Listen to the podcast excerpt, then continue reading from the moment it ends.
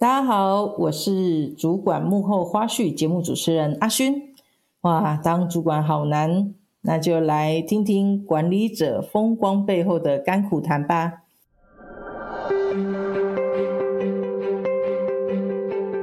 哇，今天真的是很开心，然后很很不容易的邀请到我们这个空调产业的呃呃主管训练主管哈。那呃，待会会请这个菲比来跟大家呃聊一下啊、呃，就是他的甘苦谈，也跟大家分享一下，哎，怎么样子认识他的两个标签，还有哦，他是用一句话来诠释主管的角色的。那我们请菲比。Hello，大家好，我是菲比。嗨，我的两个标签是培训小太阳、金牌教导员。啊我诠释用一句话诠释主管的角色的话，就是我觉得主管是人，不是神。哇塞，精准！主管是人，不是神。真的，我们今天好不容易邀请到我们的这个训练神主管，真的，因为我跟诶我跟菲比应该约了，应该有一年的时间了吧？一下子是疫情，一下子又是谁有会议，一下子又是谁忙，所以我才讲说哇。就像刚刚讲的，真的好不容易我们约到了，那就如同这个呃菲比诠释的哈，主管是人不是神这件事情。好，在正式分享之前呢，就让我们用太毅的仪式来欢迎菲比，我们就爱的 super 给菲比喽，一起来，super 菲比 super，耶，哎，这个刚刚。刚刚那个 BB 说：“哇，主管是人不是神，这个感觉这个背后的甘苦很多呢，就是一副就是大家把你当神的意思哦。”啊，我觉得这句话是因为我觉得我认识的主管，他都他们自己都会把自己塞很高，就是会觉得自己要什么都懂，无所不能。因为相对可能因为我自己一开始对主管的认知。应该是要这样，哦，就是不会被问标准很高，对不对？对。啊，可是真的后面，据我所知，您的主管就是 标准蛮高的主管，是他是，但我我必须说，因为嗯，现在时代背景不一样，嗯、所以我们不可能什么都知道，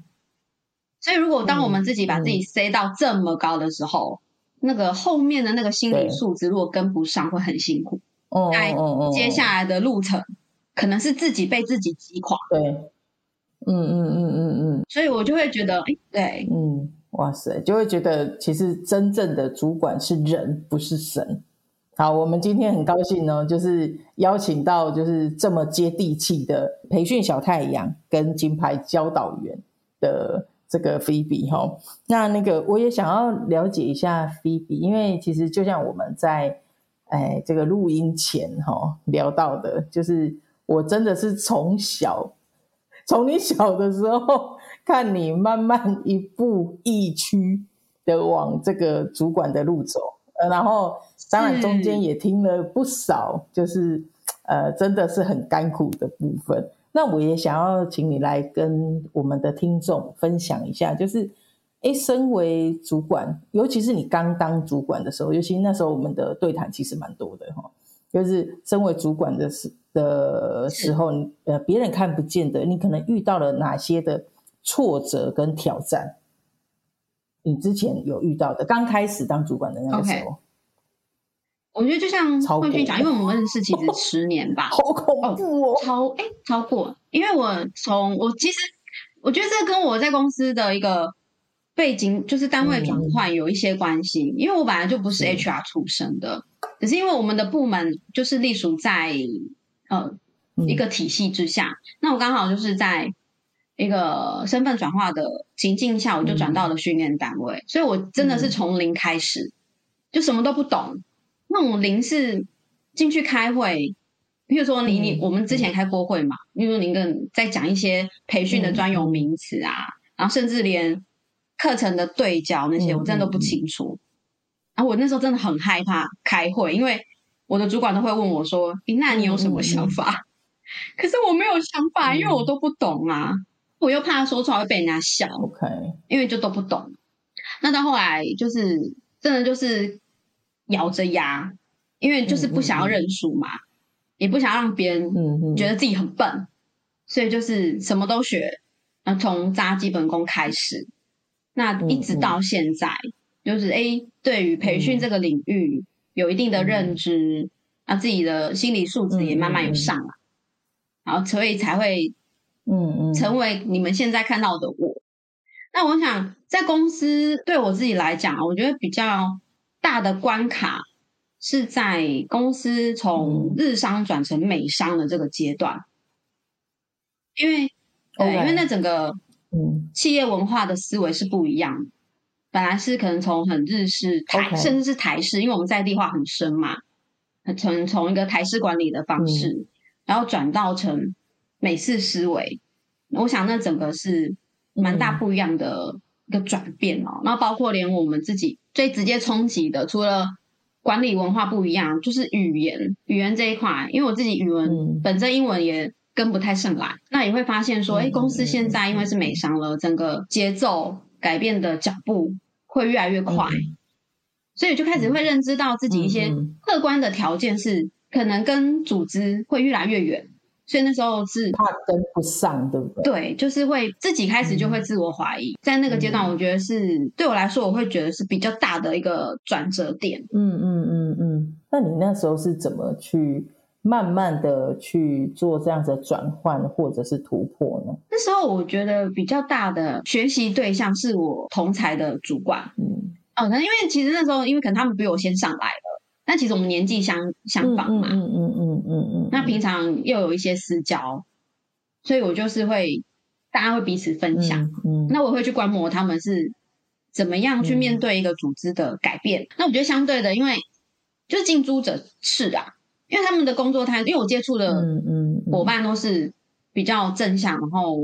自己嗯嗯。对自己要求比较高的主管，所以我就会看着他们是怎么样去带领团队，嗯、那甚至是在面对一些组织给的任务，嗯、他们是怎么样去解决的。那因为我也会有我自己的挫折嘛，我就会跟他们讲。对，那当然他们一开始就会比较可能去用理性的分析角度给我一些建议。嗯、那我觉得相对的，我在他们身上我比较默默吸收是他们对于嗯。身处在这个环境里面，嗯、他们还是很坚定的在做自己认为自己是在做对的事情。嗯，我觉得那个态度是比较给我大的影响。嗯哼，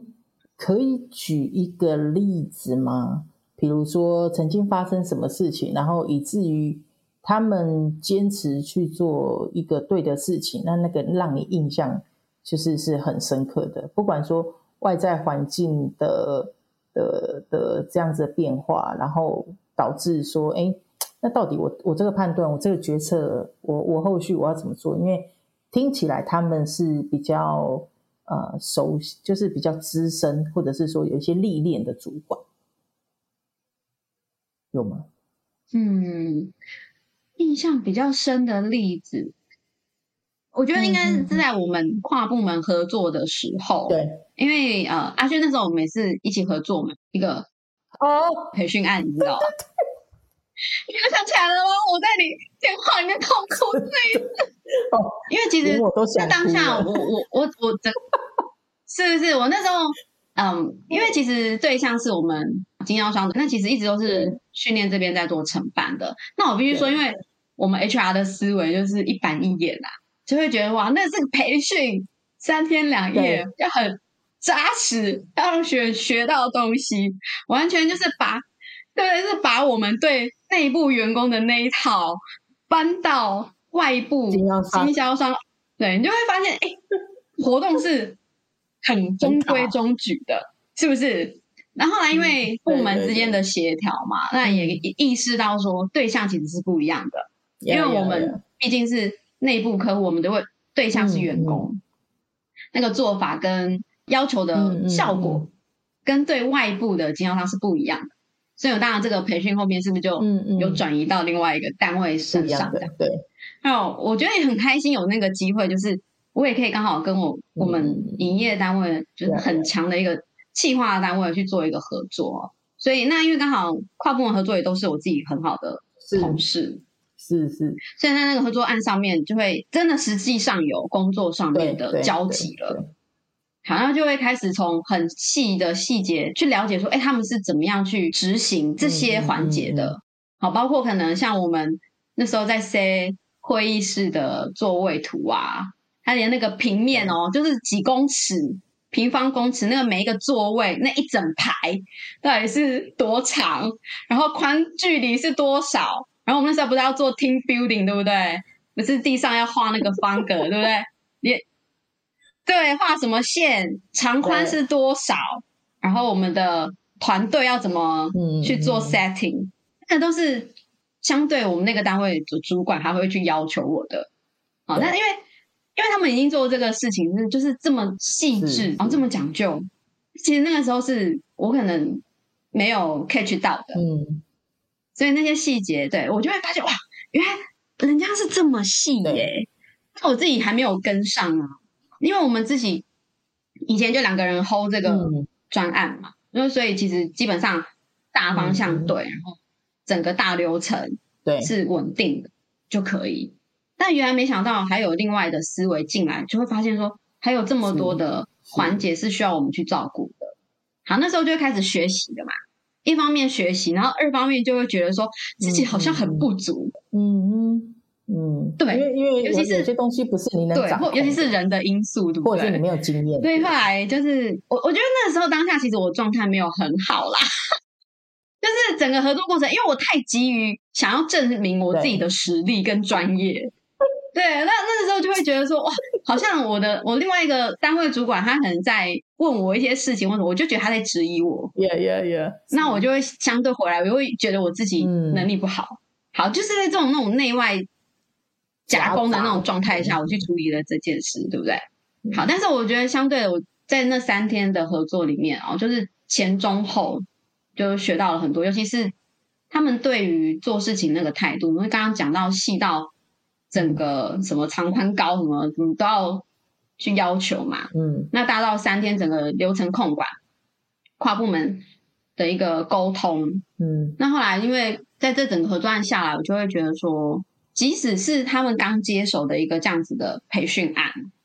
嗯，那他们还是会以他们。自己有的专业角度去切入，然后去 hold 这样子的一个企划案，然后再跟我们其他相关的单位去分工，然后他们是很努力在把一个刚接手的案子，去怎么样用他们知道的一个行销方式，去把这个案子做起来，然后用，然后再加一些可能他们知道可以不一样的元素呈现给我们经销商，然后他们有一些不一样的感受，所以我就会觉得说，哎，这。给我蛮大一个启发，就是其实以前的一些做法，并不代表就一定要一直这样做。然后我们怎么样在自己的位置上发挥自己的角色？我觉得那个是给我蛮大的一个震撼。OK，嗯，从我在看你的角度，就是你在经历这个这个的过程，呃，我我觉得很特别的是，第一个，我觉得。你的正向跟及时的呃修正，这个是很难能可贵，或或者是尤其是就我现在比较看的，有些主管很容易新上任的主管很容易为了要证明自己是对的，然后就是执意孤行这件事情。那我我觉得从你跟那个呃营业单位的呃主管的互动，那个比较资深的主管的互动。我觉得真的是一个让我看到一个企业能够有良好跨部门沟通的一个、呃、一个案例，因为当然那那一个主管，我我印象最深刻的是，其实他他会告诉你，或者是告诉我，呃，告诉我们，好，就是为什么他这么坚持的原因，跟这个这个细节。会带来什么样子的可能性，或者是防为了要防范一些的事情，去做一些预应。好，比如说那时候画那个格子的时候，其实是为了要确保，就是在事前就能够去布局，确保每一组都能够有同样的空间，然后去减少那个争议，因为毕竟两我印象两三百人嘛，对不对？对，我们那时候两百多人，哦，两百多人，对对，所以所以我我觉得他的，我觉得我自己，我连我自己我都有一些的学习，是在于第一个，他抓那个活动的主轴目的性抓得非常的紧，就是我们所有的 training 的过程或者是活动的过程。都是放在那一个的主轴上面，然后呢，当然他对对合作伙伴要求是没有问题，但是他也很能够很具体的跟你要求他要的东西，这个是我觉得，哎，呃，就是你们公司的这个主管的修为啊、修炼跟训练其实是很到位，然后是很足够的。那我就又再加上你的正向，然后你就有去。Catch 很快的，其实你就很 catch 到这个这个学习，这这个是我觉得，嗯，我自己在过程观察，虽然那我们也水深火热，其实主持当时候主持人树林姐也很水深火热。哦，拜托啊，我帮麦哥麦哥来啊，对对对，但但但但我觉得那个是一个很好的战役，说实在的，就是。就是呃是，而且是很正向的。虽然呃事情要去处理，但我觉得他的本身，他提出了他的目标，他要产出的东西，他就是就像你刚呃一刚开始说的，就是哎，你可以看得到他们不管外在环境的一些的挑战，但他们去坚持做对的事情。这件事情，我觉得这个确实我也是在朋友主管上面呃看到的。我觉得这个也真的是非常。值得学习，而且其实你那时候也很厉害呀、啊，因为你那时候才刚新上任哦。那时候，对，哇，谢谢你提醒我。然后你就要接这么大的专案，这个是我觉得，然后再来是，因为 HR 跟用人单位会有一个落差，就在于专业的，就是在可能用人单位的那个专业的敏感度根本都还没有接上，有一些的。有些的主管他可能已经当了一两年，都还没有抓到那个痛，但你很快的就可以去抓到那个痛，我觉得是那个点，我觉得那是很重要的。也我觉得至少在你们公司里面，我相对同侪的资源，哦，就是同样的 level 主管，或者是说上面主管的资源，其实是还蛮还蛮多的。对，好，就是谢谢 Phoebe 精彩的分享。那最后呢，还是要提醒我们的伙伴们，提醒大家可以订阅太一的电子报。那我们的年刊已经上线喽，如果有需要的话，就请洽我们的服务窗口。那我们每个月的三十号，欢迎收听主管的幕后花絮。拜拜。